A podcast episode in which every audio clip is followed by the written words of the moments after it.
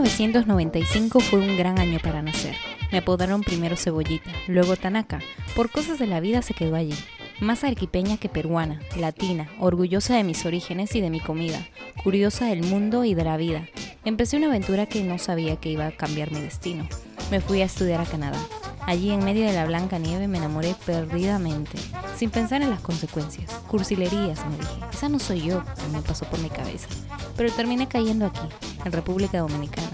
Bienvenidos a Criterio Inmigrante, podcast de los mil y un consejos de mí, Tanaka, la inmigrante.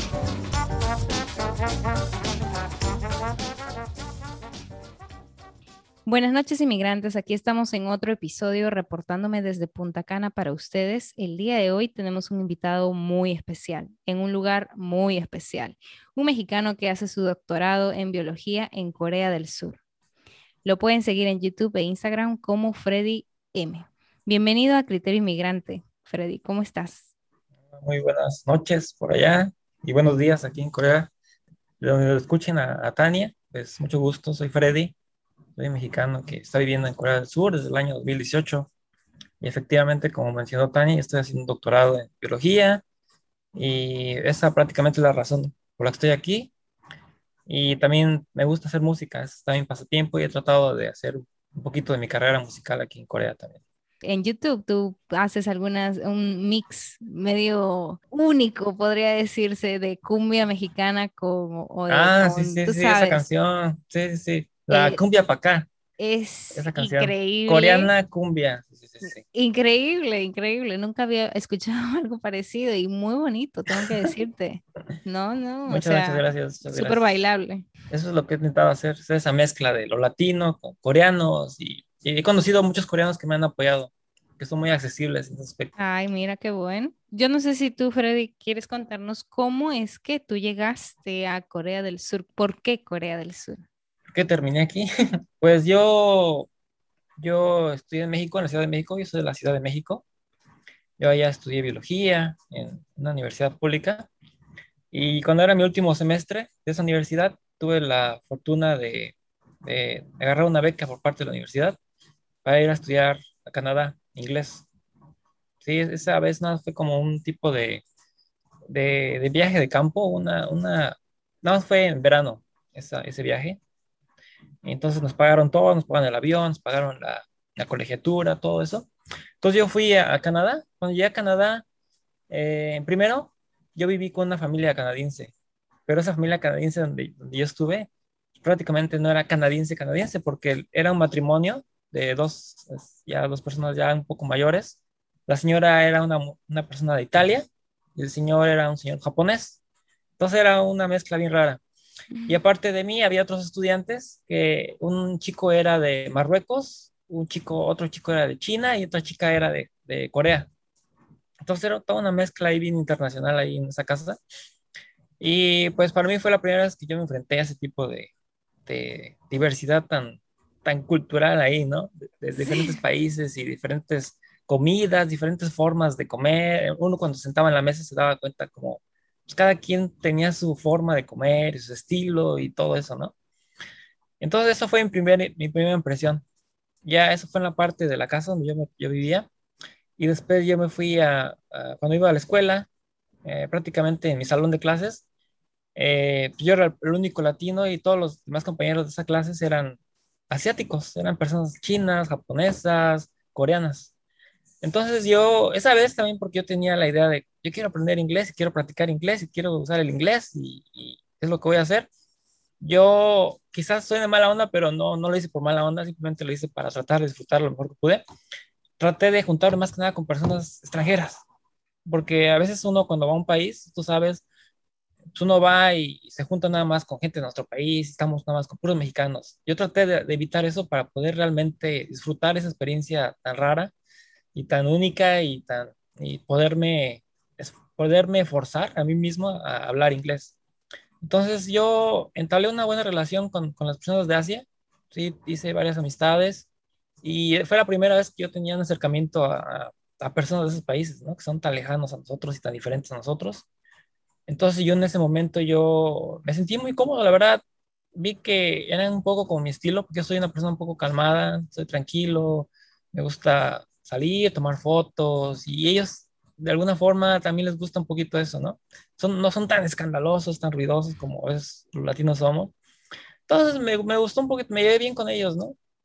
Entonces a partir de ahí yo tenía esa idea de que, ah, cuando terminó ese viaje yo, yo me puse un poquito triste, dije, ah, quisiera volver a regresar, esa experiencia fue realmente algo muy padre. Y dije, pues yo, ahora que termine la universidad, yo voy a querer seguir estudiando en otro país.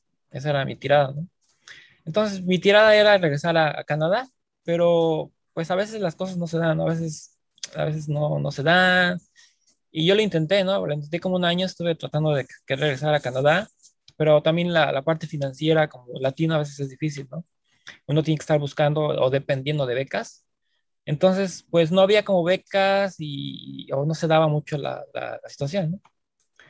Y como yo mantenía una relación con esas personas conocí en, Canadá, de Asia, tenía una relación a distancia, así con, con esos amigos, con esas amigas y amigos, este, pues platicaba luego con ellos. Y aparte, como yo hago música yo, yo siempre he tenido como que, no sé por qué, pero me, he hecho muchas colaboraciones con personas de Asia, con personas de Malasia, con personas de Indonesia, con personas de Corea, con personas de Japón.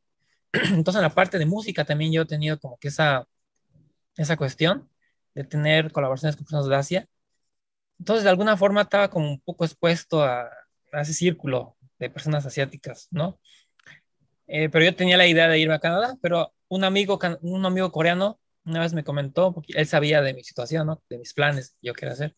Me comentó, oye, Freddy, ¿no te gustaría, si quieres irte a otro país, qué tal Asia? ¿No, no te interesaría? Tal vez pueda haber algo mejor o, o quizás si puedas encontrar una, una, buena beca o algo, ¿no? Para ti. Entonces ahí me cayó el 20 y dije, ching, pues tal vez lo voy a intentar. Yo, a mí me da miedo, la verdad, porque pues dije, o sea, sí me gustaba, tenía un interés en, en su cultura y todo eso, pero para vivir, pues ya dije, chin, es otra cosa, ¿no? Entonces yo, este, sí me saqué donde dije, chin, sí lo haré, sí me aventaré a hacer eso, sí me aventaré a irme allá sí lo estuve pensando, incluso se lo, se lo conté a mi familia, oigan, ¿qué harían si me fuera a Corea a estudiar y todo eso, no? Y pues como mi familia no está muy expuesta a esa cultura, no conoce gente de ese país, lo que se les viene a la primera a la mente es de que, ah, no, pues está cerca de Corea del Norte, ten cuidado y, y que peligroso y que está muy lejísimo y todo eso, ¿no? Pero total, entonces yo estudio insectos, esa es mi, yo estudio biología, pero mi especialidad es, es insectos, ¿no? Entonces, después de que mi amigo me dijo eso, pues me cayó el 20, lo reflexioné y dije, ahora lo voy a intentar. Entonces busqué opciones aquí en, en Corea y, y, contacté a un profesor que trabaja insectos aquí en Corea. Ese profesor trabaja insectos en una de las universidades, mejores universidades de Corea. Es Korea University, donde estoy yo, o Universidad de Corea. Y lo contacté. Le dije, oiga, pues yo soy mexicano, yo estudio insectos, me gustan los insectos, me gustaría tal vez trabajar en su laboratorio. Sus proyectos que tiene usted son interesantes para mí, a lo que yo quiero hacer. No sé si habría chance de poder trabajar con usted para, eh, y ser parte de su laboratorio para hacer investigación. Entonces el profesor me contactó muy amable y me dijo, sí, sí, sí, está bien, me, me da gusto saber que un, un, latino tenga interés en venir a estudiar mi laboratorio.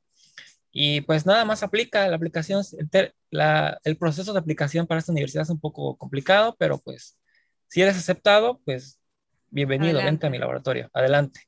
Entonces dije, órale, pues ya voy a aventar. Me aventé, hice el trámite de aplicación, hice todo el papeleo, investigué cómo estaba la cosa de los... Pues sí, porque son muchos documentos que tiene que mandar uno. Tengo una pregunta antes. ¿Tú sabías que tenías que aprender coreano? No, no, eso, eso fue después o sea, primero yo, yo apliqué, primero apliqué, ah, okay. porque mi tirada más era como que venir en una, en una, en una cuestión como de académica. Oh. O sea, mi cuestión tanto no era como venir y querer aprender de la cultura y, y este, ¿cómo se puede decir? Y aprender coreano, ¿no? Más que nada. O sea, la cultura sí me interesaba, pero no era tanto mi tirada de venir y, y, y aprender el coreano bien y hacer amigos, más amigos coreanos, estar aquí, no, no. Mi tirada más que nada era prepararme académicamente, ¿no? Entonces, pues no le vi, no le, o sea, sí, sí lo pensé, pero para mí primero era enganchar, enganchar la oportunidad y poderme venir para acá. Y entonces, como esa parte es lo más complicado, el enganche, el poder fijar una oportunidad y asegurar algo en ese país es lo más difícil primero. Entonces yo me enfoqué más que nada en eso, en, en, conseguir todos los papeleos, llenar los, los, formatos, ¡pum! Envié mi aplicación. Esa, mi, mi, aplicación la envié yo en agosto. El resultado de la aplicación me lo iban a dar en, en, en diciembre. Sí, yo, yo no apliqué ninguna beca, yo apliqué por mi cuenta, así, porque prácticamente el apoyo que yo tengo aquí de Corea es por parte del profesor, porque yo estoy haciendo, yo estoy haciendo como, como investigación, soy como asistente de investigación, entonces yo no tengo ninguna beca. Entonces yo mandé mis papeles y pues ya dije, pues a ver, a ver qué va a pasar, ¿no? Pero ya en ese tiempo de espera, de ese tiempo de espera fue cuando ya me senté y dije, bueno, ya mandé mi aplicación, entonces ya es hora de, de familiarizarme con el país. Veamos qué es Corea, veamos qué hay en Corea, veamos cómo es su idioma, veamos cómo es su comida, veamos cómo es las personas que están viviendo en Corea latinas, veamos cómo son los coreanos. Entonces ahí fue cuando yo, yo hice mi investigación, me puse a investigar cómo era el país, cómo era el idioma, empecé a aprender idioma por mi cuenta también, por canales de YouTube, me ponía a ver YouTube, me ponía a, aprender el, idioma, sí, este, y, traté de usar algunas explicaciones para conseguir algunos amigos coreanos, más los que yo tenía, me ponía a practicar coreano, entonces fue así, pero eso fue después de que había enviado la aplicación, ya que sentía que quizás era muy posible que me iba a venir para acá, fue cuando yo decidí como que, ching, pues tengo que no puedo llegar así nomás sin saber nada, ¿no? Claro, no te puedes aventar tan solo así a, los tiburones, porque si no. Sí, sí, no. Tenía que familiarizarme al país donde iba a ir. Entonces fue lo que hice. En ese proceso de espera, pues fue lo que hice. Aprendí un poco de coreano, me familiaricé, hasta que llegó el día que me llegó la respuesta de, aplicación. Y pum, me llegó la respuesta y salió que, que sí fue aceptado. Sí, pues para mí fue como que, wow, pues ya, o sea, ya es ya es real de que sí, ya me voy, o sea, que, ya lo logré. Entonces, pues ya pasó eso, mi familia, mi mamá eh, se puso muy, muy feliz, pero también se sintió un poco triste que dijo, chin, mi, papá, mi papá siempre me retaba, me decía, pues, pues tú aplica, siempre me tiraba como loco mi papá, o sea, él me apoyó siempre, pero me decía, pues órale, ¿qué hacías hasta Corea? Pues órale.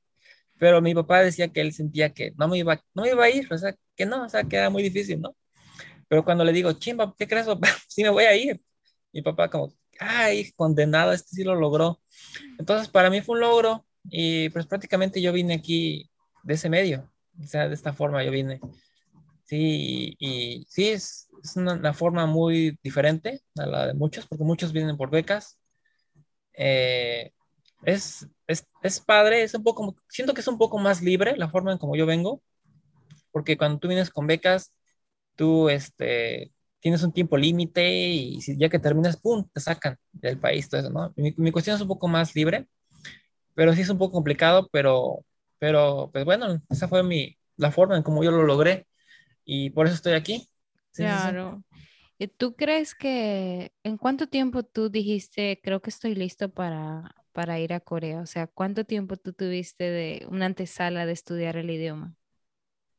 Pues yo cuando comencé a pensar y decir tal vez puedo aplicar en Corea, fue, fue como a principios del año de 2017. Ahí fue cuando empecé a, a, a tantear. A, tantear y dije, no, ¿saben, ¿sabes qué? En caliente, Freddy, tengo que hacerlo en caliente. Si lo, si lo pienso mucho, va a pasar más el tiempo y quizás me vaya a echar para atrás. O sea, lo tuve que hacer en caliente. Dije, órale, lo voy a hacer. Por eso apliqué primero. Ya apliqué primero. Y entonces ya después de eso fue como tú puedes decir que como unos cinco meses para, ya que me puse a estudiar un poco del país, fue como cinco meses de lapso de estudiar el país, de estudiar el, idioma y todo eso. Y al finalizar los cinco meses tú dijiste, ya, yo creo que puedo estar bien. Sabía lo básico y dije, me sentí, dije, pues ya al menos no estoy tan perdido y, y al menos sé algo, ya conozco más o menos dónde voy. Y aparte lo, lo que también algo que me ayudó mucho a mí a llegar aquí fue que yo tenía, yo tengo amigos, que ya te había contado que tenía amigos aquí en Corea, especialmente por la música. Entonces, de alguna forma mantenía el contacto con ellos, incluso cuando yo llegué aquí al aeropuerto de Corea, uno de mis amigos raperos, ellos, él fue por mí al aeropuerto, entonces eh, fue una ayuda, la verdad, porque el aeropuerto, pues sí, es uno llegar al aeropuerto aquí, pues, sí, y luego venirse hasta acá, donde yo estoy viviendo, es muy lejos del aeropuerto, y es tomar unos autobuses, pues yo, la verdad, pues, o sea, uno llega de repente a un país así, es difícil, pero tuve el apoyo de mis amigos, tuve apoyo de amigos coreanos que, que me ayudaron a, a adaptarme a este país. Sí. Increíble. Ahora, ¿tú cuántos años ya tienes? ¿Tres años aproximadamente viviendo? Sí, cumplí ahora el año, el, el, mes pasado cumplí tres años, el mes pasado. ¿Y ya tú eres un capo en el coreano? O sea, ya sabes hablar. o sea, ya lo entiendo, ya lo escucho, ya lo puedo hablar. Aún me falta todavía practicar más la parte hablada. La parte hablada es como que es un poco más difícil, sí. Pero, o sea, ya de, diferencia de cuando llegué ahorita, pues sí, obviamente sí, sí, mejorado mucho. ¿Cuánto tiempo tú crees? Porque yo, la verdad, yo quiero yo estoy estudiando, bueno, digo, estoy estudiando coreano, pero realmente lo hago como hobby, o sea, no lo hago ah, como para ir a Corea, sino lo hago como hobby porque me gusta mucho eh, la cultura coreana. Y pues, eh, ¿en cuánto tiempo tú crees que yo pueda llegar a entender eh, si me pongo a estudiar? ¿En cuánto tiempo crees? Exacto, más o menos. Mm. A un nivel intermedio que pueda entender al menos. Yo creo que unos seis meses, seis meses, con que te puedas estudiar unos seis meses, yo creo que puedes ser capaz de al menos tener una conversación básica con, con una persona y, entender cosas básicas y poder al menos sobrevivir aquí con frases básicas. Yo creo que unos seis meses, sí, sí. Sí, yo, yo, eh, yo lo que he aprendido de coreano es, he tomado, he tomado pocas clases aquí en coreanos, pero yo lo que, lo que, como he aprendido coreano es más que nada practicándolo con amigos, con, con mi novia también, ahorita que tengo una novia coreana también, con, con ellos he podido aprenderlo. Sí, sí, porque yo, mi cuestión, digo que yo me dedico más a la investigación y el ámbito aquí de las ciencias, pues todavía es, se usa mucho el inglés. Entonces, en ese aspecto no uso mucho el coreano, pero cuando salgo del laboratorio, a mi vida afuera, pues ya es cuando yo ahí tengo que usar el coreano. Sí, sí. Como dices, es muy, es muy raro eh, vivir en otro país y no hablar el idioma que hablan en ese país porque te está haciendo por una razón muy académica en ese sentido. Es un doctorado, o sea, estamos hablando de que me imagino cuántos libros tú debes estar leyendo para hacer una investigación. Y como tú dices, es el inglés el primordial. Entonces, y luego después viene el coreano. O sea, ese, ese, ese escenario en el que tú estás es muy único. O sea, yo creo que todas las personas que van a Corea si no están estudiando lo que tú estás haciendo, pues sí o sí deben de aprender coreano. O sea, no creo que no les quedaría de, otra. O hay otro ámbito en el cual pues, también puedo estudiar o hablar otro idioma. Afortunadamente, ahorita en ese tiempo y, aparte en la universidad donde estoy yo, sí, en Corea hay tres universidades que son las mejores de aquí del país. Y yo, como estoy en una de ellas, eh, los profesores, eh, la universidad está motivando mucho a los estudiantes, especialmente a los coreanos, para que aprendan inglés.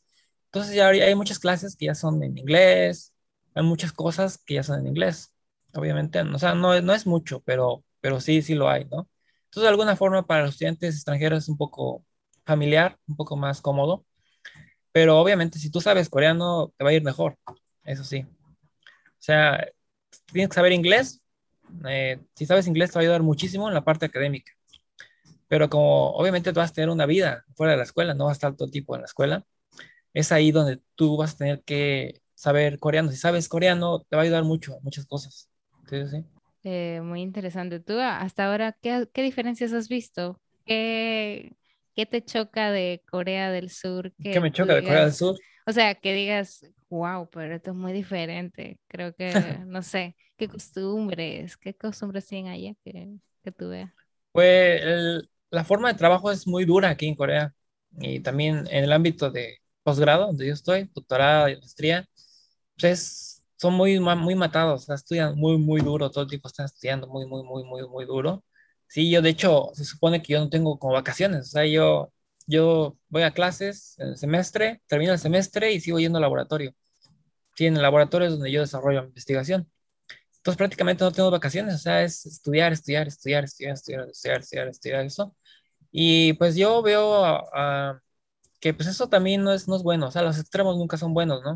O sea, ser un flojo total o ser totalmente, estar totalmente todo el tiempo metido, estudiando duro, duro, duro y duro, eso, pues también hace falta siempre un momento de, de relajación, siempre hace falta un momento de, incluso eh, en mi caso, yo, yo estoy en un laboratorio con todos los demás personas son, son coreanas. Yo está otro chico de, Vietnam, somos los únicos extranjeros, pero los demás son coreanos. Este, a veces los veo muy presionados en, en, ese aspecto que tienen que estar estudiando todo el tiempo, como que es más que nada como una imagen que ellos quieren dar. A veces ellos no tienen nada que hacer ya, o sea, ya terminaron su, labor del día, pero sienten que si se van temprano a casa o sienten que si, si se van a casa, sienten que, que, que, son flojos, sienten que están fallando. No siendo productivos. ajá, entonces siempre quieren sentirse productivos. O sea, todo el tiempo para ellos es sentirse productivo. Y quizás también es un tanto que también no me gusta, que siento que es como mucho, muy aparente. A veces siento que, porque a veces ya no tenemos nada que hacer, a veces en el laboratorio, o sea, ya, ya terminamos las cosas que hacer, pero ellos están, se quedan ahí a estudiar, estudiar, estudiar, estudiar, y a veces más que nada es por la imagen, porque tenemos como superiores, ¿no? Aquí la jerarquía es muy importante. Entonces es mostrar a, a esas jerarquías altas que uno está esforzándose y, y ellos dicen, ah, buen trabajo y, ellos, ah, así, o sea, es como una situación como, como una situación un poco falsa en ese aspecto, ¿no? Y, o sea, sí estudian muy duro, eso es verdad, sí estudian muy duro, pero también siento que, que, que esa, esa apariencia no, no, pues no trae algo bueno en realidad, porque eh, al final de cuentas pérdida de tiempo si nada más estás haciendo tonto en el laboratorio porque no tienes nada que hacer, pero quieres verte que estás haciendo algo, es pérdida de tiempo. Y también, luego a veces les falta, a los coreanos yo he visto que les falta un poco de, porque, porque se la pasan todo el tiempo estudiando o trabajando muy duro, siento que no tienen como que esa parte de, de poder usar el tiempo libre para hacer algo como tener hobbies o cosas así. Muy pocos coreanos conocidos tienen hobbies. A veces también en mi laboratorio les digo, oigan, ya, ya vámonos, vamos a la casa, ya, ya es viernes, ¿no? Vamos a la casa. Y yo, como hago música, yo siempre pinto mi raya. Claro. Yo sí, yo pinto mi raya. O sea, yo voy a la escuela a tal hora, de 9 o de 10 a 7 de la, de la, de la noche. Pero ya después de esa hora yo me vengo a la casa y, este, y yo me pongo a hacer mi música. O sea, ya olvido un poquito lo, que es la escuela, siempre y cuando, o sea, si a, si a, veces tengo algo muy, muy, muy importante que hacer en la escuela y, y, lo tengo que hacer, pues ni modo, o sea, me quedo más tiempo. Pero cuando no, yo uso mi tiempo libre para, por ejemplo, ahorita he estado haciendo videos de YouTube, he estado practicando mi coreano con, con amigos, con, con, mi novia, salgo con mi novia, o me pongo a hacer música. O sea, me gusta hacer algo totalmente diferente a lo que yo hago para tener como que ese balance en mi vida. Claro, que es muy importante. Sí, sí, sí. Y entonces ellos, muchas veces los coreanos, no tienen esa parte. Y por esas tres que tienen, muchos de ellos terminan siendo alcohólicos o fuman demasiado y son cosas que al final de cuentas, pues no traen muchas cosas buenas, no traen, no traen beneficios, ¿no? Claro. Sí, porque en serio, si tú te das cuenta, yo vengo de México. México es un país donde la gente toma mucho, obviamente, donde la gente fuma mucho. Pero sí me sorprende ver mucho cómo la gente fuma aquí en este país, también cómo toman y todo eso, ¿no? Pero yo creo que es más que nada por ese estrés que tienen ellos que no saben cómo liberarlo. Y como no tienen hobbies, quizás, como no tienen otras actividades donde utilizar esa energía, ese estrés, pues lo usan más, más que nada, pues tomando Y, vicios, cosas así, ¿no? Y eso es lo que siento que es como un poco, un poco negativo de la cultura de, en Corea. Y también otra cosa que, que es diferente aquí comparado con nosotros, pues es su personalidad de ellos. En general los coreanos son muy reservados. Sí, uno, como que uno no se puede meter mucho eh, preguntándoles a las personas acerca, oye, ¿cómo es tu papá? ¿O de qué se dedica tu papá? ¿Qué se dedica tu mamá? O cosas así, ¿no? Como que ellos pintan mucho su raya y son muy reservados y distantes. Y distantes. Entonces eso a veces, cuando uno llega, cuando uno llega apenas a este país, se nos hace difícil poder entenderlos, poder eh, hacer amigos con ellos, porque uno no entiende muchas veces cómo piensan o qué sienten, ¿no? Y para nosotros los latinos, las emociones, el expresar emociones, el decir, el, el, el poder, por ejemplo, si tú fueras a, México, a mi casa, yo te presentaría con mis familiares, oye, esta es mi amiga Tania de, de Perú, y o sea, ese, esa, esa forma de hacerte sentir parte de uno, ellos no lo tienen. O sea, ellos son demasiado reservados, tienen sus círculos eh, familiares como amigos, y, no los pueden mezclar. O sea, por ejemplo, mis amigos tienen, tengo un amigo, por ejemplo, ¿no?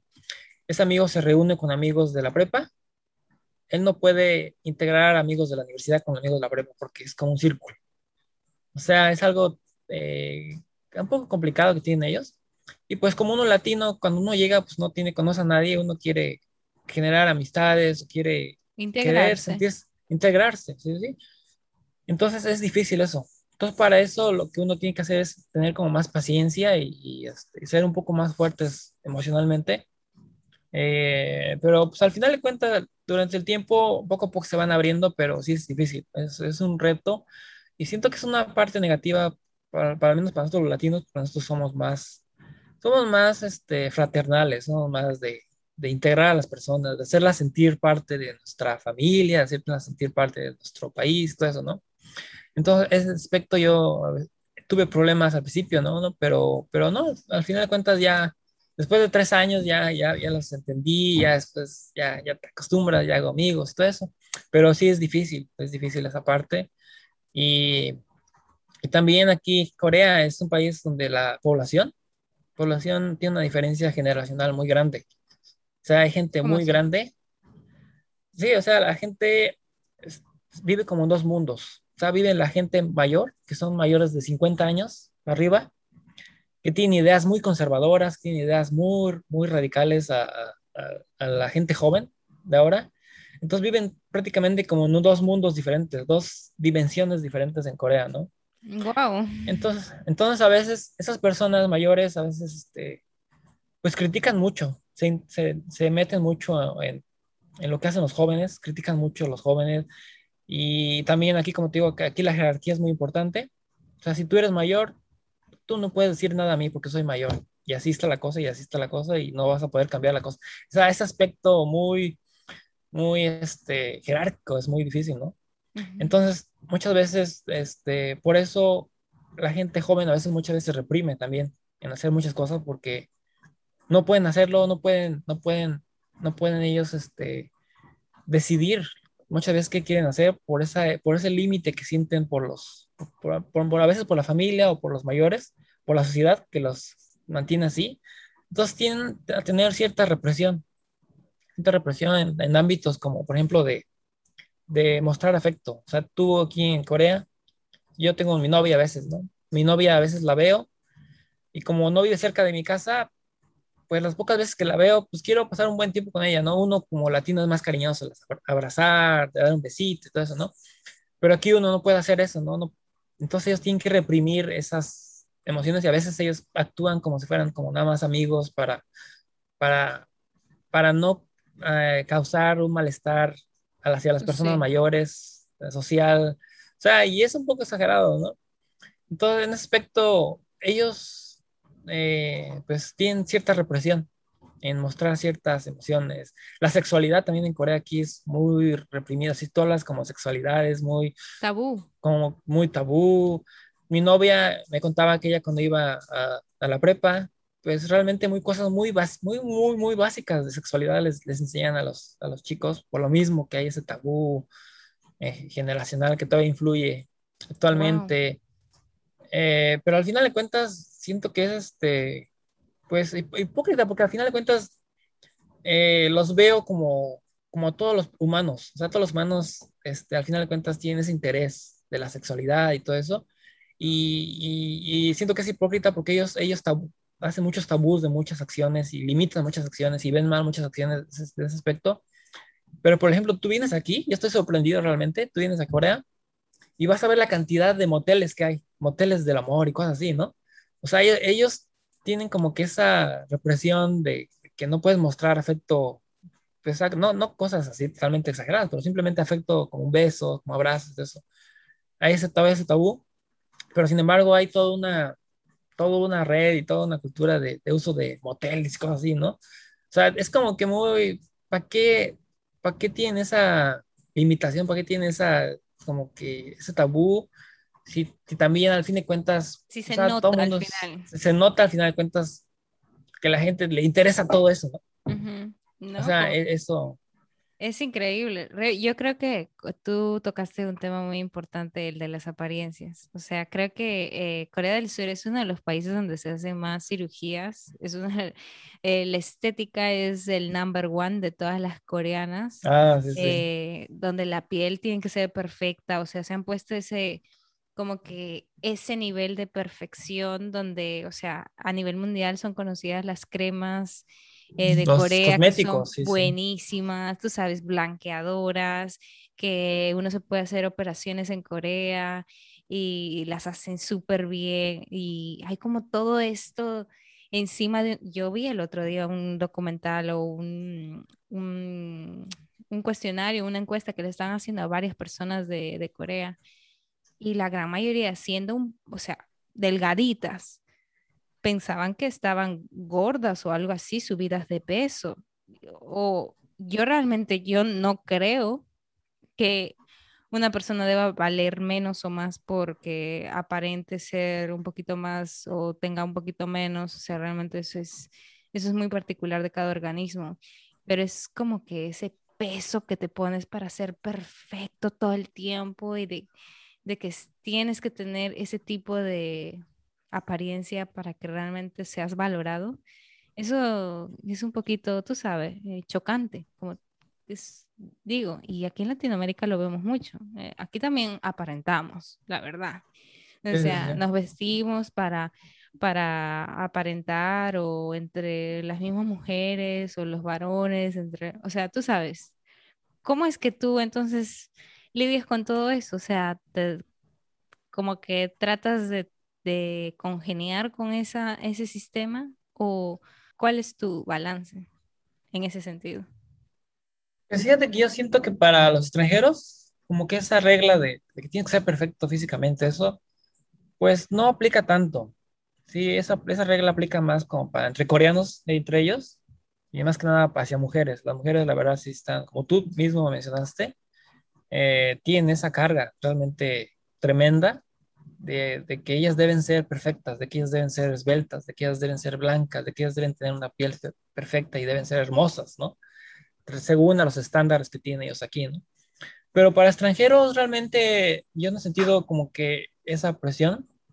Eh, yo lo que yo sí siento que es importante es, es quizás tal vez tratar de eh, matizarse un poquito. O sea, yo obviamente en México también la gente, pues también, como dices tú, ¿no? Es así, pero no es tanto como aquí, aquí en Corea les ganan, o sea, llega aquí Corea, les quítense que yo les gano a todo el mundo, ¿no?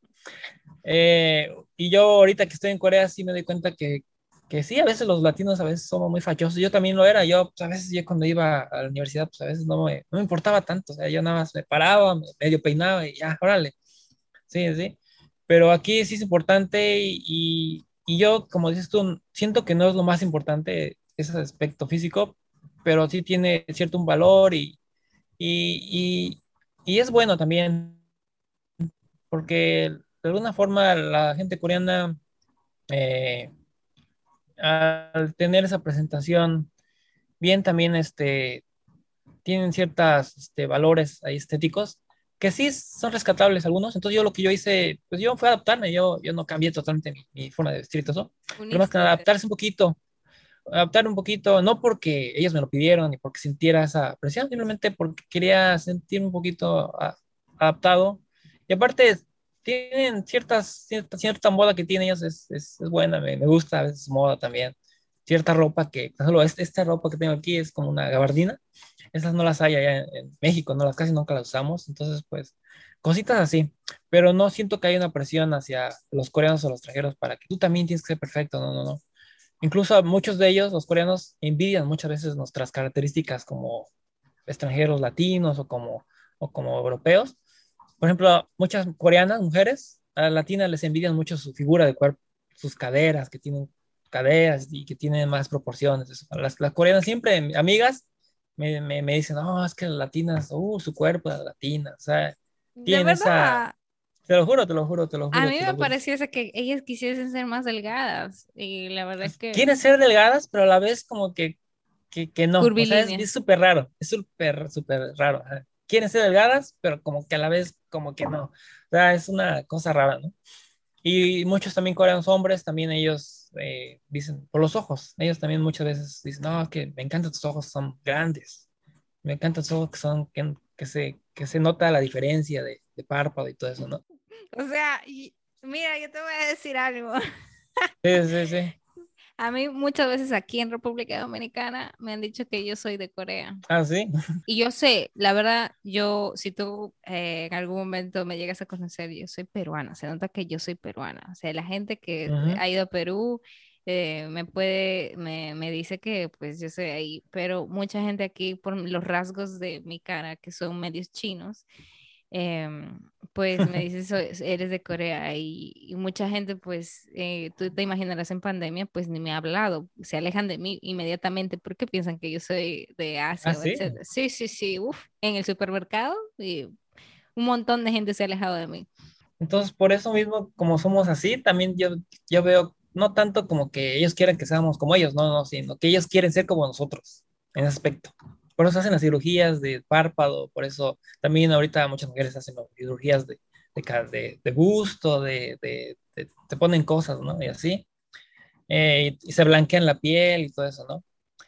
Eh, entonces la presión esa que mencionaste, siento que es más entre ellos, pero, pero sí, yo la verdad en aspecto no he tenido ni una mala experiencia, pero, pero, pero esa es lo que, mi perspectiva en ese aspecto.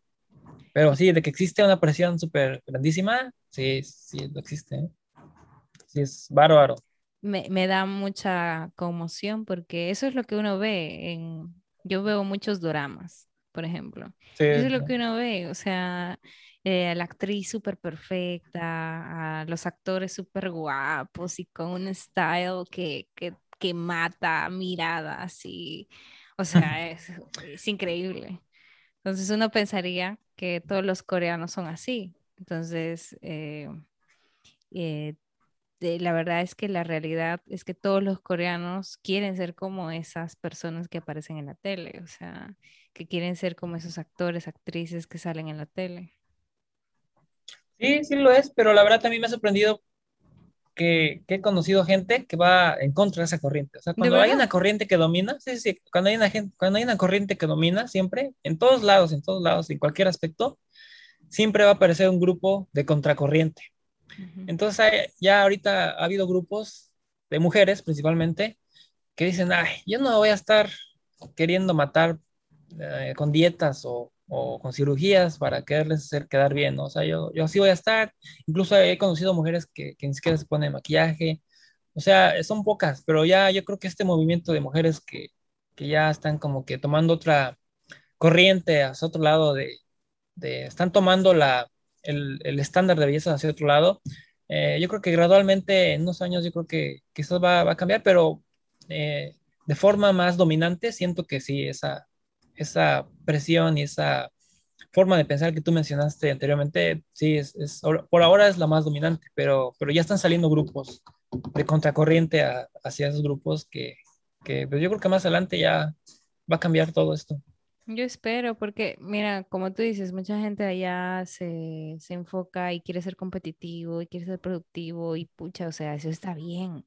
Está bien querer ser productivo y etcétera, pero hay una diferencia eh, que creo que es muy importante también, es eh, hay momentos para el me time, de disfrutar tu momento, de disfrutar porque realmente estás viviendo esta vida, darte un momento por la mañana, tener tu cafecito por la mañana y no salir simplemente volando para el trabajo. ¿Me deja entender? O sea, siempre hay como momentos de wow, esto es eh, por lo que realmente me levanto cada mañana. Entonces, em, sí, eso es importante. Entonces, creo que hay que enseñarles un poquito más eso. Tocas tocar un punto súper importante que, que, está muy, muy dominante en Corea. Eso del significado de qué, qué soy o qué quiero hacer, ¿no? En Corea, como te digo, todos quieren ser perfectos. La vida perfecta de un coreano es, es por ejemplo, nacer, estudiar duro, duro, duro, duro, duro, hasta la prepa, pasar el examen de universidad y quedarte en las mejores universidades de Corea, las tres universidades de Corea, graduarte y quizás irte a una de las mejores empresas de Corea, ya sea LG, ya sea Samsung, ya sea Hyundai, y tener mucho dinero tener una esposa hermosa y tener, y quizás tener hijos o no, y tener muchos viajes. Y ya, todos, todos los coreanos están, tienen ese plan de vida y, muy, y todos tienen esa presión de que si no estudias no va a hacer nada, si, si, no eres, si no te ves bien físicamente, la gente no te va a pelar, no vas a conseguir trabajo. Si estás gorda, la gente no te va a pelar, no te vas a casar, no te van a dar trabajo. Entonces la gente tiene esa presión y muchas veces la gente decide hacer cosas que no realmente lo que quieren y realmente no hacen lo que ellos realmente quisieran hacer. No son lo que ellos quieren ser y tampoco hacen lo que ellos quisieran hacer.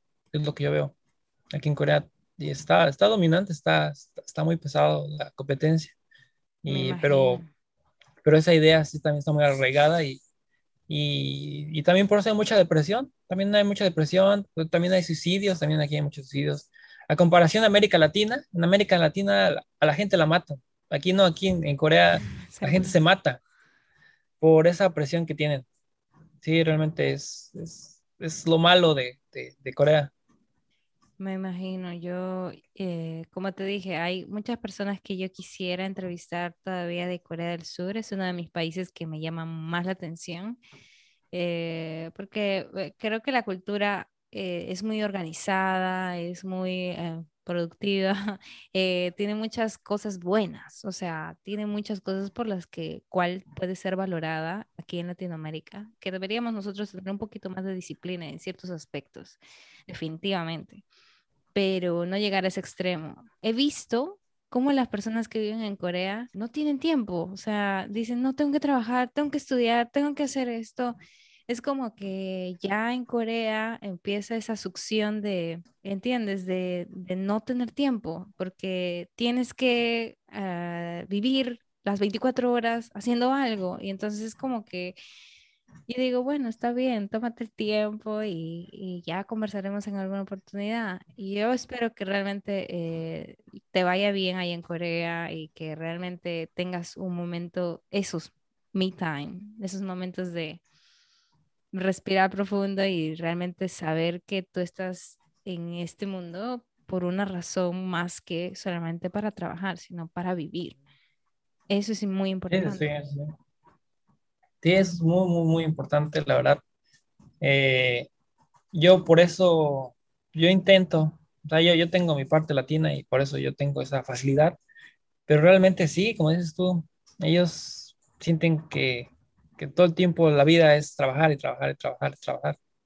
Pero realmente siento que al final de cuentas no están quizás viviendo realmente, pues no, no han tenido experiencias, no, no, no, han podido vivir lo que realmente han querido hacer. Por ejemplo, hay, a haber coreanos que quieran hacer, tomar ciertas clases de algo, pero al final no lo hacen porque siempre tienen que estar ocupados por la escuela y todo eso. Pero todo eso, eso empieza desde que, desde la prepa desde que son, más, más bien desde niños. He tenido amigos coreanos que me comentan desde niños, siempre los papás, cuando van a la escuela, los niños terminan la escuela, tienen que tomar clases extras de matemáticas o extras de un idioma o extras de alguna materia.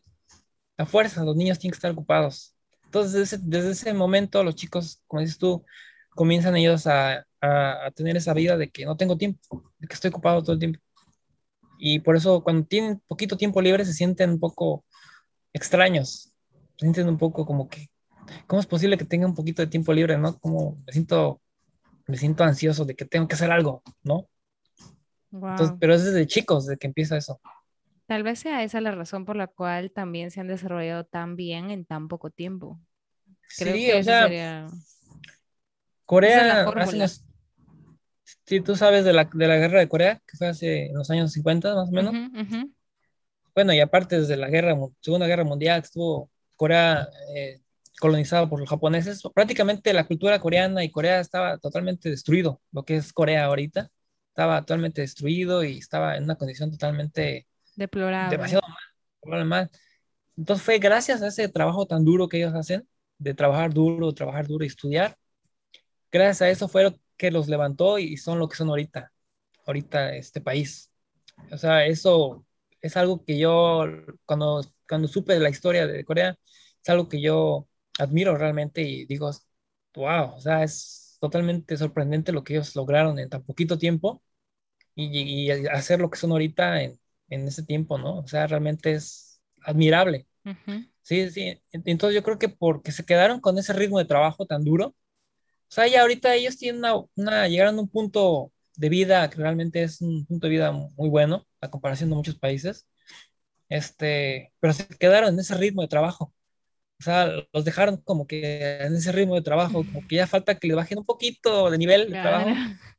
Porque, o sea, ya, o sea, ellos, gracias a ese ritmo de trabajo que tienen, llegaron a ser lo que son ahorita. Pero siento que es momento de quizás, o sea, no, no, no obviamente bajarle todo el nivel de trabajo y ser flojos totalmente, no, no, pero sí bajarle un poquito para poder ya disfrutar de su país, de, lo que han logrado ellos. A mí la verdad me gustaría mucho ir a Corea en algún momento de mi vida. Yo quiero ir a Corea y ver lo que realmente, eh, cómo es el país, porque como tú dices, hay mucho desarrollo, se han desarrollado muy bien. Eh, es muy característico de Corea. Todas las empresas a nivel mundial han lanzado muchas marcas eh, de reconocimiento y pues es sorprendente que yo conozco a mucha gente que también dice que Corea, en la misma ciudad, o es muy caro vivir, pero eh, tan solo ir de visita es como, sería bastante agradable, como que ver qué es, cómo es la comida, cómo son las costumbres de antaño, de, de atrás, eh, la historia, de cómo es que usaban sus trajes que de, de antes. ¿Entiendes? Es, es, toda esa historia es muy, muy bonita. Y eso es lo que enamora, eso es lo que enamora de ese país. Yo creo que ahorita en esta actualidad, cualquier persona de cualquier país ya conoce de Corea, ya sea por su música, por sus cosméticos, como mencionas tú, por sus marcas de tecnología, de celulares, etcétera.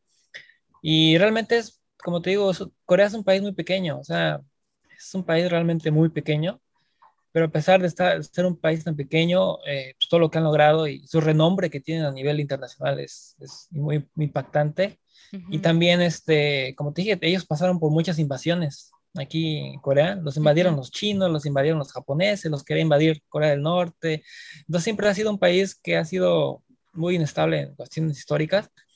Pero a pesar de eso, ellos supieron conservar su historia. O sea, supieron, a pesar de que los japoneses querían destruirle sus, sus templos, de, su cultura, que representaban su cultura, a pesar de que los japoneses querían quitarles su, su idioma, querían negarles que ya no, ya no hablaran su idioma, ellos pudieron este, salvar esa cultura que tienen. A pesar de que es un espacio tan pequeño, tienen mucha cultura en cuanto a historia, tienen en su, idioma, que es único entre los idiomas aquí que hay en Asia, su comida, su gastronomía también es, es única, su gastronomía, y realmente eso es algo que se le valora mucho a este país, que a pesar de todo lo que las tormentas que vivieron, supieron agarrar bien su cultura y, no perderla. Y es lo que ellos tienen. Y, y, sí, eh, por esa cultura que tienen, es un país muy recomendable de venir a visitar. Realmente es un país que cuando llegues te va a dar muchos contrastes porque es un país muy tecnológico, pero también vas a ver partes muy, muy antiguas, de los años 60 o incluso más, más antiguas de, de, la, de, los ancestros coreanos, sus templos y todo eso.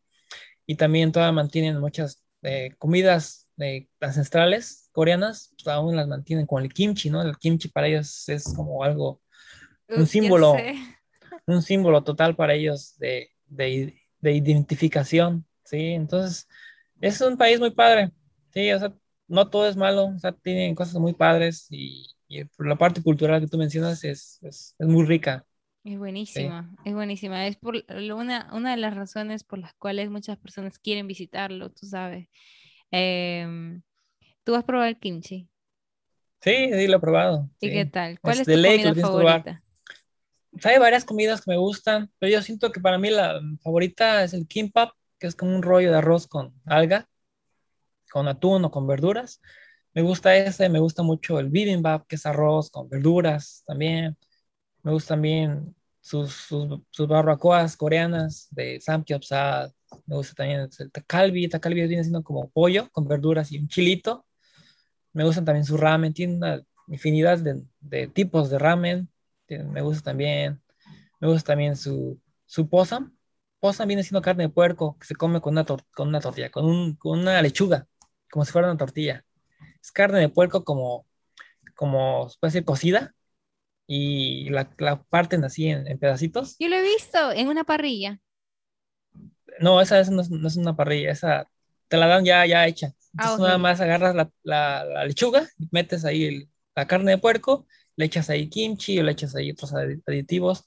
Esa comida es, esa carne de puerco es muy similar a una que tenemos en México, que son las carnitas. Entonces me gusta también esa. Me gustan también mucho sus, este, es, algunos postres que tienen, como el kwabegi, que viene siendo como una dona coreana. Es como un pan. Me gusta ese pan también. Y me gusta también el, el chimtak, que viene siendo pollo con, con, una, con, un, con un juguito como tipo salsa de soya con queso y con verduras y con topuki. Tengo que, o sea, es, tengo que preguntarte hay, algo. hay miles de cosas de comida. Tengo que preguntarte algo. Y de casualidad, de casualidad, ¿te ha hecho mal alguna de esas comidas? O sea, por el picante o etcétera. Mm, por el picante no, quizás por una vez se me cayó un poquito mal, más que nada los mariscos. Yo no, yo no estoy acostumbrado a comer mariscos. Yo soy de la Ciudad de México, entonces en la Ciudad de México uno no acostumbra a comer tanto marisco porque estamos lejos del, del, del mar, ¿no? Entonces, aquí para los coreanos, los, los, coreanos son muy excéntricos para comer mariscos. Ellos comen cosas bien rarísimas que yo en mi vida jamás en mi vida había visto. O sea, comen pulpos y cosas, calamares, con, o sea, cosas muy raras. Entonces, una vez comí un pescado que estaba un poco condimentado, entonces, entonces sí me cayó un poquito mal, pero, pero de fuera, todo bien. Sí, el picante, el picante aquí siento que... Es más fuerte yo, que el mexicano. Son diferentes. O sea, el picante mexicano lo que tiene es que que, o sea, tú lo comes, te pica, pero al final te llega un, un, un estado de, de, ah, de, de, sabor, de que lo disfrutas, está sabroso. Pero el coreano, este, cuando tú lo comes, el picante coreano, o sea, nada más pica, nada más pica, o sea, pica, pica, pica, pica, pica, pica, pica, y pica, pica, y pica, y pica ya. Entonces, para mí es como que un poco raro, o sea, nada más es picante, pues así, picante, picante a, a lo extremo y ya. A lo malo. Ajá, o sea, entonces, pues, pues, o sea, a veces llega a ser muy picante para mí, pero a veces no tanto. Pero sí, siento que en aspecto de picante, el mexicano, porque aparte el picante en Corea simplemente viene siendo un solo tipo de picante todo el tiempo. Todo el tiempo lo vas a manejar, es el mismo tipo de picante. En México tenemos muchos tipos de salsas. Tenemos salsa verde, tenemos salsa roja, tenemos salsa de guacamole, salsa de chile de árbol, salsa de chile serrano. Cada uno tenemos una infinidad. sabe diferente también. Cada uno sabe diferente y cada uno tiene sus niveles de, de, intensidad, ¿no? Pero te digo, el, el, picante mexicano es eso, o sea, tú lo pruebas y te pica, pero al final te llega a un nivel así de, de, de que lo disfrutas, ¿ya? Pero en Corea tú te picas y te picas y, ya, ¿no? Ese es el problema. Dice, pero pues es una experiencia, es una experiencia. Claro, que, debes, que se debe vivir. El kimchi, por ejemplo, pica, ¿verdad? Pica muy poquito. El kimchi es como una, es col, ¿Sí conoces la sí, sí, el vegetal no. col? Ah, yo sé cómo se prepara el kimchi, hasta he visto recetas y todo, pero digo, sí es A mí me sabe un poquito como, se imagina un poco como, a los mexicanos que vean este video, se imagina un poco como, como si le echábamos lechuga, si le echábamos, si le echábamos limón y chile piquín a una lechuga y sal, así sabe. Es como un poco acidito, picante, pero no, no es muy picante el mm. kimchi. Ah, bueno. Sí, sí, es como ácido, ácido el sabor del, del, kimchi, es como ácido, un poco agrio. Así es el sabor del kimchi. Yo quiero hacer kimchi en alguna oportunidad de mi vida, pero creo que me falta, me falta, porque quiero realmente hacerlo sí, como, es difícil. como allá, o sea, tú sabes, porque ellos tienen que, tienen todo un proceso, o sea, son como muy, eh, es un ritual el que casi uno tiene que hacer para hacer un buen kimchi. Proceso tipo artesanal. Uh -huh puede ser el kimchi, y también la forma de conservación del kimchi. Ellos aquí en Corea, algo que, que es súper chistoso para mí, es que tú vas a una casa coreana y ellos tienen dos refrigeradores. Tienen un refrigerador para guardar comida, o sea, lo que uno guarda también en el refrigerador, y tienen otro, otro refrigerador especial para guardar no solamente kimchi, o sea, ese, ese refrigerador de kimchi. Entonces, para mí es súper wow, o sea, tienen dos refrigeradores y uno se lo dedican totalmente al kimchi. Wow. Incluso tú en la televisión, en la televisión ves a LG promocionando, compra tu nuevo refrigerador para kimchi. Dios, LG Dios. Entonces es como que, wow. Sí, entonces es como si nosotros los mexicanos tuviéramos un refrigerador especial para guardar tortillas o tacos. Entonces sería muy raro. No, no sé en Perú qué comida sea tan típica en Perú, pero es como si tuvieran su propio El refrigerador ceviche, para guardar esa comida. El ceviche, por ejemplo. Un refrigerador específicamente para guardar ceviche. Ah, O sea, su- así, así, así de importante es el kimchi aquí en Corea. ¿Tú crees? Increíble. No, no, eso es otro nivel, otro nivel de, de Es otra dimensión, sí, Sí, o sea, es increíble. Wow. Como el kimchi necesita una- unas condiciones especiales de conservación, por eso también tiene ese refrigerador especial de, de, de kimchi, ¿tú crees? Sí, sí, yo sé que, mira, uno aprende cosas viendo doramas y viendo series coreanas, etcétera. Yo eh, aprendí que ellos pues tienen, antes, antes de tener la refrigeradora, guardaban eh, sus cosas en barriles debajo Ah, de la sí, tierra. Entonces, sí. igual casi que los incas, los incas también hacían lo mismo cuando pescaban cerca de la playa, tenían sus debajo de la tierra túneles, no sé, huecos, hoyos que hacían y guardaban allí. Y me parece muy curioso, o sea, cómo es que eh, hacen todo eso. Eh, es, es muy lindo, o sea, es muy como curioso ver eso porque no muchas, no muchos sitios lo hacen, no mucha gente eh, sabe de ese tipo de cosas y pues es eso lo, lo rico, lo, lo bueno, lo bonito de, de, de ir y conocer cómo es que realmente se hacía kimchi hace años atrás y cómo probablemente lo hagan todavía en Corea del Norte. O sea, en Corea del Norte no creo que haya en todos lados refrigeradora, ¿me deja entender? O sea, Sí, sí, sí. y probablemente lo hagan muchos allá también. O sea, al menos aquí en Corea del Sur, todavía en lugares rurales, familias de personas muy mayores, todavía siguen manteniendo esa tradición y, y así lo hacen. Incluso a veces salen en la tele reportajes de estas familias que, que- que viven fuera de la ciudad, que tienen todo su sistema de, de producción de kimchi y lo siguen haciendo al pie de la letra de la forma ancestral, de esa forma artesanal, ancestral, como tú mencionas. Increíble. Pero todavía, todavía lo hay. todavía la- ya ahorita también se ha un poco como comercializado y también hay empresas que hacen kimchi, hay de todo, ¿no? Ujú. Pero, pero sí hay personas todavía que, que hacen el kimchi de esa forma. ¿Tú crees? Entonces, sí, es todo un icono el kimchi aquí para ellos, es algo muy importante para ellos. Increíble. ¿Se puede hablar sobre Corea del Norte y la relación que llevan entre los dos países? ¿Tú has visto que es muy tensa o, o cómo Ah, es que ese, está ese ahora? es otro, es otro tema súper interesante, la verdad, es un tema muy interesante eso. Uno como, uno como, como está fuera del país, uno como está como, como, como observador, se puede decir, desde la América, América Latina o así. No sé, yo creo que esto es más que nada como cosa de visión, de visión de, de- pues se puede decir como de bandos. O sea, nosotros en Latinoamérica, en México al menos, uno tiene mucha influencia de las, de las, de los medios de comunicación estadounidenses, ¿no? Entonces, lo que yo ahorita me di cuenta, estando ahorita aquí en, en, en Corea, en Corea del Sur, fue que en México y quizás en otros países, quizás en, en Latinoamérica, en Perú tal vez, uno escucha muchas cosas negativas de Corea del Norte, no, que estos están locos, están sacando bombas, están bombardeando y quién sabe qué tanto, y qué hora esto, y qué hora la bomba, y quién sabe qué tanto. Pero ahora que estoy yo aquí en Corea, realmente no escucha nada de eso. O sea, yo tengo mis amigos coreanos, platico con ellos y vemos a veces las noticias y todo eso, y realmente no se habla mucho de Corea del Norte. Realmente Corea del Norte para los coreanos, surcoreanos, es como, ah, pues ahí están, ellos están como en su mundo y, ah, ahí están. De hecho, hace, hace tiempo, el año pasado, creo que fue, no me acuerdo cuándo, fue como, creo que a mediados, no, a finales de, del año, o como septiembre, creo, no me acuerdo muy bien, pero fue el año pasado. Tú, tú supiste que hubo una reunión entre presidente de Corea del Sur y presidente de Corea del Norte, ¿no? ujú. Eso fue en el año 2018, fue la, fue la reunión. Para hacer esa, esa reunión, ellos crearon como que un monumento, un monumento que unía las dos Coreas, que una parte era la parte de Corea del Sur y la otra era la parte de Corea del Norte. Entonces el año pasado escuché que Corea del Norte este, hizo explotar una parte o destruyó una parte de ese monumento que habían hecho ahí, ¿no? Y entonces yo le pregunté, yo me preocupé, dije, sí, pues ese es el monumento que donde se reunieron los dos presidentes, tiene un significado pues importante, ¿no? De, de unión y algo así, ¿no?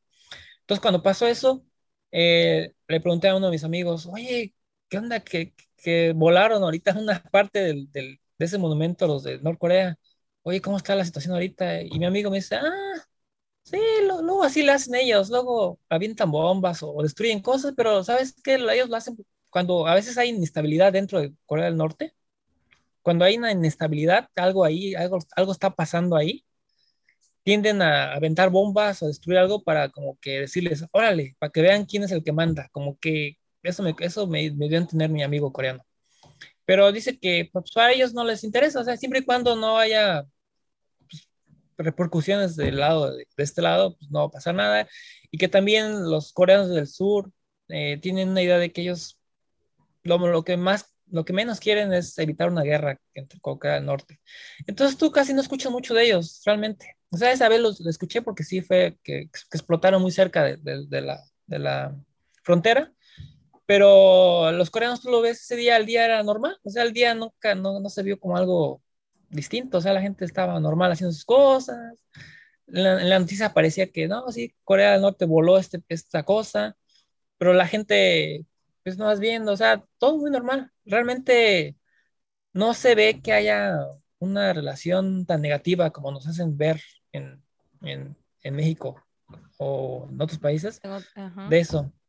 Entonces yo siento que quizás viene siendo un poco más de, de juegos políticos entre Estados Unidos y, y, aquí Corea del Norte, que como estamos más influenciados por, por las redes de comunicación gringas, pues obviamente ellos nos van a informar lo que ellos quieren que uno sepa, ¿no? Pero realmente tú no ves eso, esa tensión que dices tú aquí en Corea. Yo ya llevo tres años viviendo aquí. El primer año fue cuando se juntaron los presidentes. Después de ahí, los coreanos decían, no, pues siempre dicen que, que van a juntarse, pero no va a pasar nada.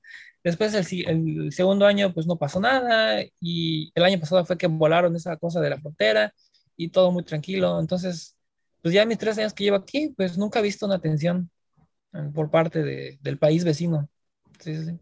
Tú sabes, eh, como tú dices, no da esa impresión por todo lo que se maneja en las noticias, pero tengo que decirte que a mí me llamó mucho la atención. Eh, tú sabes que a través de, de, las películas, series, etcétera, pasa mucho que eh, a veces, a veces se manifiestan ciertas cosas. Y pues uno tiene que estar bien atento a eso pero justo el año pasado yo vi dos, dos, series que hablaban mucho sobre Corea, la relación entre los coreanos y Corea, los del norte y los del sur, los surcoreanos. Y pues eh, hay una serie súper conocida que se llama uh, Crash Landing on You, que habla sobre mucho, la, habla sobre la relación entre eh, el estar en Corea del Norte y cómo es, y etcétera, y como que te dan ese, esa imagen de cómo es que vive una persona en Corea del Norte. Pues a mí particularmente, tal vez a otras personas no se fijaron en eso y pues, pues no pasó nada, pero digo, uh, como que me dio algo entender de que, de que algo estaba pasando, de que, de que querían llamar la atención sobre esa relación que se está manejando entre esos dos países y, la verdad es que muchas personas tildan de loco a, al presidente de Corea del Norte. Y, o sea, y es curioso que a Trump también, como que hubo muchas noticias de, tú sabes, escandalosas acerca de su gobierno, etcétera. Y es como, somos muy manejables al respecto, ¿te das cuenta? O sea, a través de películas, a través de series, a través de las noticias, es como que tú no, realmente tú no te llegas a enterar hasta que tú realmente lo ves, lo vives y estás allí. Sí, sí, eso es verdad. O sea, nosotros vivimos en un mundo donde el sistema capitalista y el sistema occidental, que es dominado más que nada por Estados Unidos, ellos controlan mucho de lo que uno ve, de, la información, de las películas, de todo eso, ¿no? ellos controlan mucho eso, ¿no? Entonces, este, pues hasta que uno no vaya a Corea del Norte, uno no va a poder decir con claridad cómo es el país, ¿no? Cómo está realmente el país, ¿no? De que sí es muy diferente a Corea del Sur del Norte, eso sí es algo que todo el mundo sabe que son diferentes, eh, manejan diferentes tipos de gobierno, diferentes sistemas, entonces por lo tanto viven de forma muy diferente, ¿no? Este, y yo como estando en Corea del Norte, de Corea del Norte, en Corea del Sur, estando en Corea del Sur, y lo que yo te puedo decir es que, que sí, o sea, de que existe una tensión, esa siempre la ha habido y siempre la ha estado, ¿no? Pero de que exista una tensión que esté a punto de estallar o una, una, tensión volátil, ahorita en este momento o en el tiempo que yo he estado aquí, Eh, pues no, realmente eh, no, o sea, como que ya se acostumbraron a vivir de esa forma entre los dos países y como que pues, mientras tú no me hagas nada a mí, mientras yo no te haga nada a mí y estemos así, pues, pues ahí está la cosa. Ajá. Entonces siento, percibo yo más eso, ¿sí? Lo que sí te puedo decir, con, con quienes sí hay más tensión y con quienes sí hay más problemas, son con Corea, con los japoneses. Corea y Japón tienen tensiones, tienen roces seguidos y que sí está tenso la cosa. O sea, no, no para llegar quizás a una, una guerra, una guerra violenta, pero quizás guerras, quizás estilo guerras eh, económicas, guerras, competencias económicas. Hace unos años hubo, hubo un movimiento de boicot contra, contra Japón, aquí en Corea, porque yo escuché que, que Japón, Japón, este, ellos, ellos crean ciertos elementos esenciales para la producción de tecnología, de celulares y, y, otros. Son, son compuestos muy, muy, muy, muy específicos lo que ellos producen en Japón. Algo así pasó que Japón lo sacó de la lista de, de, de, porque ellos les venden de forma como prioritaria, les tendían a vender de forma prioritaria a, Corea estos, estos dispositivos que son esenciales para la producción de, de tecnología en Corea, ¿no?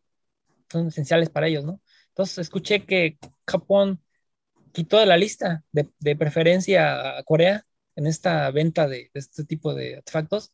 Entonces, ¡pum!, los coreanos se, se molestaron, hicieron un boicot contra Japón y que mm. no, y que no, no, no, no gastar, no comprar nada para Japón, no viajar para Japón, o sea, todo una tensión dura, ¿no? Entre los dos países. Y en ese aspecto hay tensión y también en otro aspecto porque tú sabes, históricamente Japón invadió a Corea, entonces los coreanos están muy, muy resentidos con, con Japón, ¿sí? O sea, por todas las cosas que le hicieron, tanto que les querían destruir sus templos, que les querían destruir totalmente su cultura, y también por la parte de las mujeres de Consuelo, que tú, que yo creo has escuchado tú también, ¿no? Que en la guerra hubo, hubo, hubo, varios crímenes de guerra, entre, entre uno de ellos fue que, que los japoneses se llevaban a mujeres coreanas a, sitios como de concentración, donde nada más los usaban como para, pues para tener relaciones con ellas. O sea, eran como sexual, sí. Sexual, o sea, sí llegaban los, los soldados japoneses y violaban a todas esas mujeres así. En una jornada de un día, a las mujeres las podían violar cinco o cuatro veces. O sea, eran cosas horribles, ¿no? Entonces, desde, desde ese entonces, Corea y Japón han tenido esa tensión muy dura, tanto histórica, política también. Y, y es, y, y, eso sí te puedo decir, ahí los, los, coreanos hablan más, critican más a los japoneses que a los de Corea del Norte. Tío, que los coreanos del Norte es como que, ah, pues ahí están en su rancho, ahí están, y ya, ahí existen, pues ya, pero con Japón sí tienen muchos problemas, y también con los chinos tienen también muchos problemas seguido. Sí, aquí los coreanos seguidos se critican porque, pues a veces los chinos, hace poco eh, hicieron un comentario en China de que, que el, el, traje tradicional de Corea la vida era, era parte de la cultura china, entonces pues, obviamente se, los coreanos se ofendieron de que, ¿cómo es posible que... Sí, sí, entonces, entonces eso crea una tensión también por lo de... Eh, aquí en Corea a veces tenemos este, temporadas de polvo, le llaman el, el Fine Dust, que es de polvo, es como, como si hubiera mucho smog, como que hay contingencia aquí en, en, en, el, país, en, Seúl, y pues es, es malo para la salud respiratoria, ¿no? Entonces ellos, yo, yo siento que quizás aquí, quizás hay un poco de, de sí, ¿no? Quizás siento que están un poco exagerando. Cada vez que pasa este fenómeno de contingencia, que, que pasa muy regularmente en, en, lugares urbanos, como en las ciudades, como grandes ciudades, ¿no? en, en, la Ciudad de México pasa muy seguido.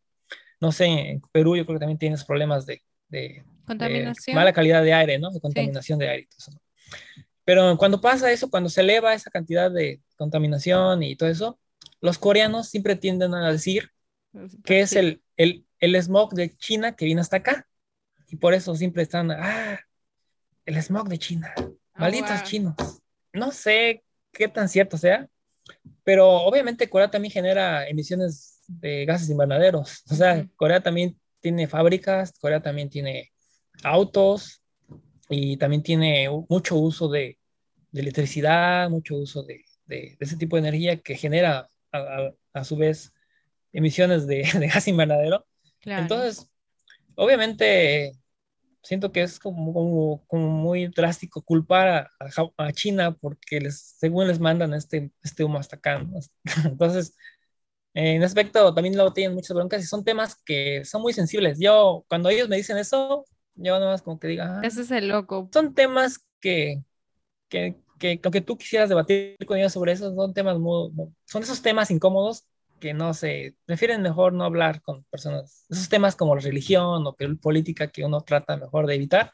Claro. Pero, pero yo he visto eso, yo he visto esa, ese reclamo que tienen siempre ellos con, con esos países. Entonces, al final de cuentas, pues, con, con esos países siento que ellos tienen más fricción más que con Corea del Norte. Increíble lo que te comentas. Al final, Freddy, ¿qué es lo que tú aconsejarías a alguien que quisiera eh, emigrar a Corea? Pues yo les aconsejaría, primero que nada, es que, que, que, que si en verdad les interesa la cultura coreana, que aprendan un poco más, que no solamente se enfoquen en, en, en, venir a Corea solamente por, por el drama o por el K-pop, o sea, que tengan más razones para venir a Corea, que, que estudien un poco más de su cultura, conozcan más de su historia, de su astronomía, que tengan un poco más de razones por qué venir a este país. Y este, yo les aconsejaría que, que si en verdad les gusta mucho el país y tienen mucho interés en, en, en poderse integrar a este, a este país, eh, es que aprendieran a, a empezaran a aprender coreano. Sí, aprender coreano les va a ayudar mucho en muchas cosas. También si tú aprendes coreano, te va a ayudar más fácil poder conectar con las personas aquí, porque como les dije anteriormente, las personas que en Corea son muy reservadas y es muy difícil luego conectar con ellas por su parte tan reservada que son. Pero con el idioma uno puede quizás abrir ciertas puertas a las personas y, y eso nos va a ayudar mucho para podernos integrar y entender cómo viven ellos aquí y poder tener una mejor experiencia. Sí, yo he conocido a muchos extranjeros que están muy deprimidos porque pues los coreanos a veces pues no tienen, no han podido tener como una buena conexión con ellos y muchas veces por el idioma, más que nada por el idioma. Entonces el idioma es muy importante que lo comiencen a aprender desde un principio, que tampoco se olviden del inglés. El inglés también les va a ayudar mucho porque es muy, es muy raro que, que la gente en Corea hable español. Prácticamente todo es en inglés o en, en coreano, ¿no? Entonces tienen que, no tienen que olvidar el inglés. El inglés les va a ayudar mucho también. Y más que nada, prepararse emocionalmente tratar de ser más fuertes eh, emocionalmente, porque sí es todo un reto, sí es difícil, es un país muy diferente a nosotros, pero, pero es una experiencia, mm, si te adaptas bien, si llegas bien y estás económicamente de una forma estable, es una experiencia muy, muy padre que, que sí invito a todas las personas de Latinoamérica que, que ojalá algún día, alguno de ustedes, tú, por ejemplo, ojalá tú tuvieras, aunque sea como, como turista, venir a, a visitar este país y, y eso es lo que yo aconsejaría. Eh, sí, definitivamente Corea es muy enriquecedora en ese sentido. ¿Tú has hecho karaoke coreano? Ah, sí, sí. Lo has hecho, ¿verdad? Es seguro. algo muy divertido, seguro. Es algo que deben hacer. Si vienen a Corea, es algo que deben hacer. Aunque no canten bien, tienen que venir a hacerlo. Es algo que deben hacer. Exacto. De ley. Entonces, eh, eso, eso es uno lo que ve, tú sabes, son como cositas que tú dices, ¿será cierto? ¿No será cierto? Etcétera. Y pues eso es lo que gusta. Y esa es la diferencia que uno busca. Espero que a la gente que le haya gustado este país o esté interesada en visitarlo al menos, eh, que tal vez pueda buscarle una razón, una razón más para, como tú dices, más, más del K-pop. Subámosle el nivel a eso más del K-pop, más de los dramas coreanos, eh, es la cultura de por qué, de por qué existe, por qué, por qué o sea, la razón, yo me, yo me la imagino, el K-pop, por qué existe, por qué es tan conocido ahora, qué es lo que se hizo, qué es lo que hay detrás. Eh, ¿Por qué es que se forman grupos desde tan temprano? ¿Por qué el coreano piensa así? Porque es algo muy único, porque es K-pop. Entonces, eso es como que te lleva un poquito más, un pasito más allá de investigación profunda, tú sabes, no es solamente que te guste la música, sino es, mm, vamos más allá a ver qué, por qué, por qué existe eso. Y ese es el motivo, creo que es un buen indicador de si te gusta eso, pues adelante. En aspecto, nada más quiero decir algo que quizás va a desanimar a mucha gente que le gusta el K-pop y todo eso. Yo, estando en Corea, y conviviendo con gente coreana y estando sumergido también en la parte musical, underground de Corea y todo eso, porque también conozco muchos músicos aquí en Corea, es que el K-pop y el K-drama siento que es la parte más, más falsa de Corea. O sea, es, es lo que realmente no es Corea. Los coreanos les gusta el K-pop, algunos, y, y, están orgullosos de los grupos de K-pop, pero no lo consumen. O sea, no, tan, no es tanta consumición como lo hacen comparado con los extranjeros. Sí, el K-pop y el drama es más nada una estrategia de, de propaganda del país mismo. Gracias a ellos pudieron entrar a otros países. Gracias a, gracias a ellos pudieron ellos como que hacer, oigan, existimos nosotros aquí, somos coreanos, somos Corea, existimos, venga, fue como el anzuelo que lanzaron en este mundo tan, tan, ¿cómo se llama? En este mundo capitalista de, de, de, de productos, de, producir, generar imágenes y venderlas al mundo, fue el anzuelo que, la, fue el anzuelo que, que aventó Corea para poder llamar la atención de mucha gente, tanto de otros países, y eso es lo que es lo que muchos coreanos me, han platicado. Les pregunto, oigan, ¿por qué K-pop? ¿O qué pasó con el K-pop? ¿O por qué? ¿Qué pasa? ¿No? Y me dicen eso que, que ellos, los coreanos, lo perciben como eso, como que una estrategia de mercadotecnia para, para hacer que la gente sea, haya, llame la atención de este país, porque ellos quieren ser los mejores. Esa, esa idea siempre va a estar en los coreanos. Los coreanos siempre quieren ser los mejores y por lo tanto siempre ellos van a querer estar presentes en la vida internacional. Van a querer tener un, lugar en la vida internacional y que todo, que todo mundo sepa quiénes son, que todo el mundo conozca su historia, que todo el mundo incluso aprenda su, su, idioma, sepan algo de su idioma. Para ellos es muy valorable porque hay mucho patriotismo en los coreanos.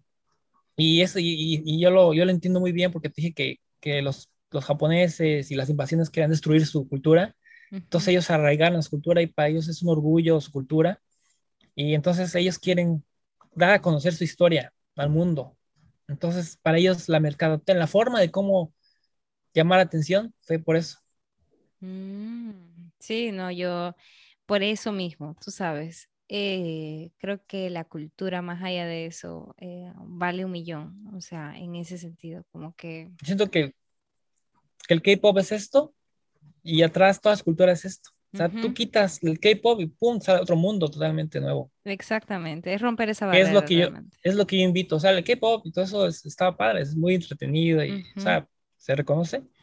Pero si tú quitas esa cortina, atrás hay otro mundo, otra dimensión más, más interesante. Hay cosas tan, tan padres. Que eso es lo que yo les invito a la gente que está interesada en este país, a hacerlo. O sea, no, no estoy invitando a que ya dejen de, de consumir K-pop, no, no, sino que, que, abran esa cortina y vean que atrás hay otro panorama, hay otra dimensión, hay otros matices, hay otras realidades aquí en Corea. Definitivamente. Eh, eso es lo más importante. Eh, porque, ¿qué tal? Y si tú vas solamente porque te gusta el K-pop y al final, o sea, realmente te das cuenta que no, que no es así, que no es así solamente K-pop. O sea, creo que hasta los artistas K-pop son más escuchados en otros lados de Asia que, como tú dices, que en el mismo Corea. del Sur. O sea, los grupos de K-pop tienen toda, sus, eh, los grandes fans son de otros países, no son de allí. Y tienen que hacer tours por Asia para que realmente eh, sean, o sea, son conocidos, el K-pop es conocido en Asia solamente que es conocido en otros países. Y pues aquí en Latinoamérica está cobrando mucha importancia también, demasiada importancia en Estados Unidos. Hace, el año pasado se ha estado como que poniendo casi en todos lados, en cada uno de los shows. Eh, y eso da mucho que hablar. El Oscar que ganó la última película. Eh, o sea, son cositas como que uno no se va dando cuenta. Uno dice, ay, no, pero coreano, una película coreana, ah, una persona que nunca escuchó de Corea. Es como que a, eso es lo que quiere llegar Corea, a que realmente si tú no conociste nunca, nunca lo viste, ah, escúchalo, eh, míralo, mira, ganó un premio Oscar. Un Oscar. Eh, También el año pasado, el año pasado, el, año antepasado por el, el, el Oscar, sí, cierto, la película de de parásitos, sí, sí, parasites. Sí, entonces eso es lo que quiere hacer Corea, es su estrategia de ellos. Y más que nada a ellos les va a convenir porque entre más gente conozca su país, les va a beneficiar a sus empresas madre, que son aquí el LG, Samsung, todas, todas las empresas. Y obviamente a la, a la, economía le va a ayudar aquí a Corea. es, es una manera muy inteligente, exacto, Sí, es muy inteligente. O sea, es súper, yo admiro realmente su, su avaricia y su inteligencia de cómo, cómo ser, siendo un país tan pequeñito, se metieron a, a, la mente de todo el mundo, o sea, está presente en todo el mundo. O sea, eso es lo que yo realmente admiro mucho. Sí, o sea, realmente. Ojalá y así fueran todos los países de Latinoamérica, tú sabes. Sí, yo creo que si ellos lo hicieron, yo creo que también los países latinoamericanos pueden, porque los países latinoamericanos, tan solo Perú, mi país, son países totalmente ricos en cultura. Tenemos demasiadas cosas. Los mayas y los incas, o sea, dime. Los mayas, los incas, los aztecas, sí. Exacto. sí.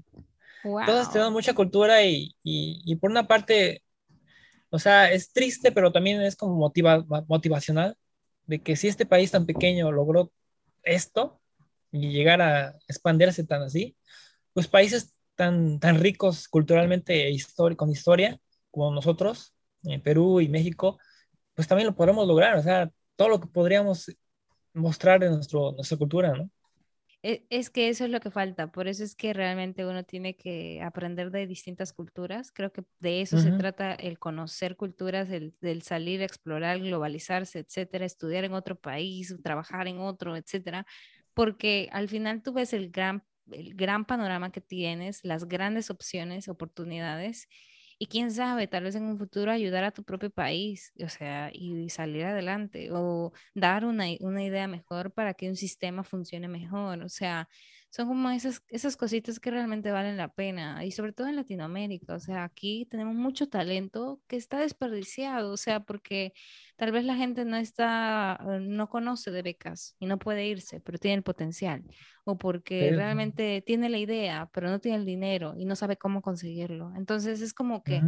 Eh, se ponen stops innecesariamente eh, cuando realmente sí lo puedes hacer. O sea, como tú dices, Corea del Sur lo hizo y qué es realmente lo que nosotros no tenemos, qué es realmente lo que nosotros no tenemos, las ganas, porque lo demás se consigue. O sea, al final Latinoamérica tiene comida como cancha, que si estuviéramos en otra pandemia, en un apocalipsis zombie, el lugar más seguro para vivir sería Latinoamérica, porque tenemos comida y comida buena, de calidad, que tú sabes, bien y no moriríamos nunca de hambre. Entonces, ¿qué es lo que quiere el ser humano? No morirse de hambre.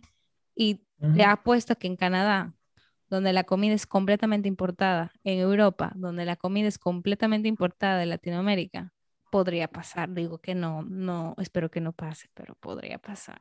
Sí, es súper importante que mencionaste eso que dices de la comida y además lo transferiría a mis términos de biología, que vienen siendo recursos naturales. O sea, lo que tenemos en nuestros países lo que nosotros tenemos los países latinoamericanos es recursos naturales, pero desafortunadamente países como Estados Unidos, países a veces europeos, ellos interfieren mucho en, o han conquistado, han, han tratado de, de, saquear esos recursos naturales de estos países tan ricos y, y también inestabilizar, inestabilizar el, el, sistema político de esos países para poder interferir en estas decisiones y, y, más que nada tomar ellos beneficio de esto, ¿no? Entonces, ese es el problema que hay aquí, más que nada, pero, pero sí, o sea, hay mucho potencial, hay muchas cosas que se pueden mejorar y, y tengo positividad que ahorita que ya mucha gente latina tiene oportunidad de, de, ir a su país, que esas personas más adelante tengan ellos el poder de poder modificar, de tener esos cambios que tanto hacen falta en nuestros países.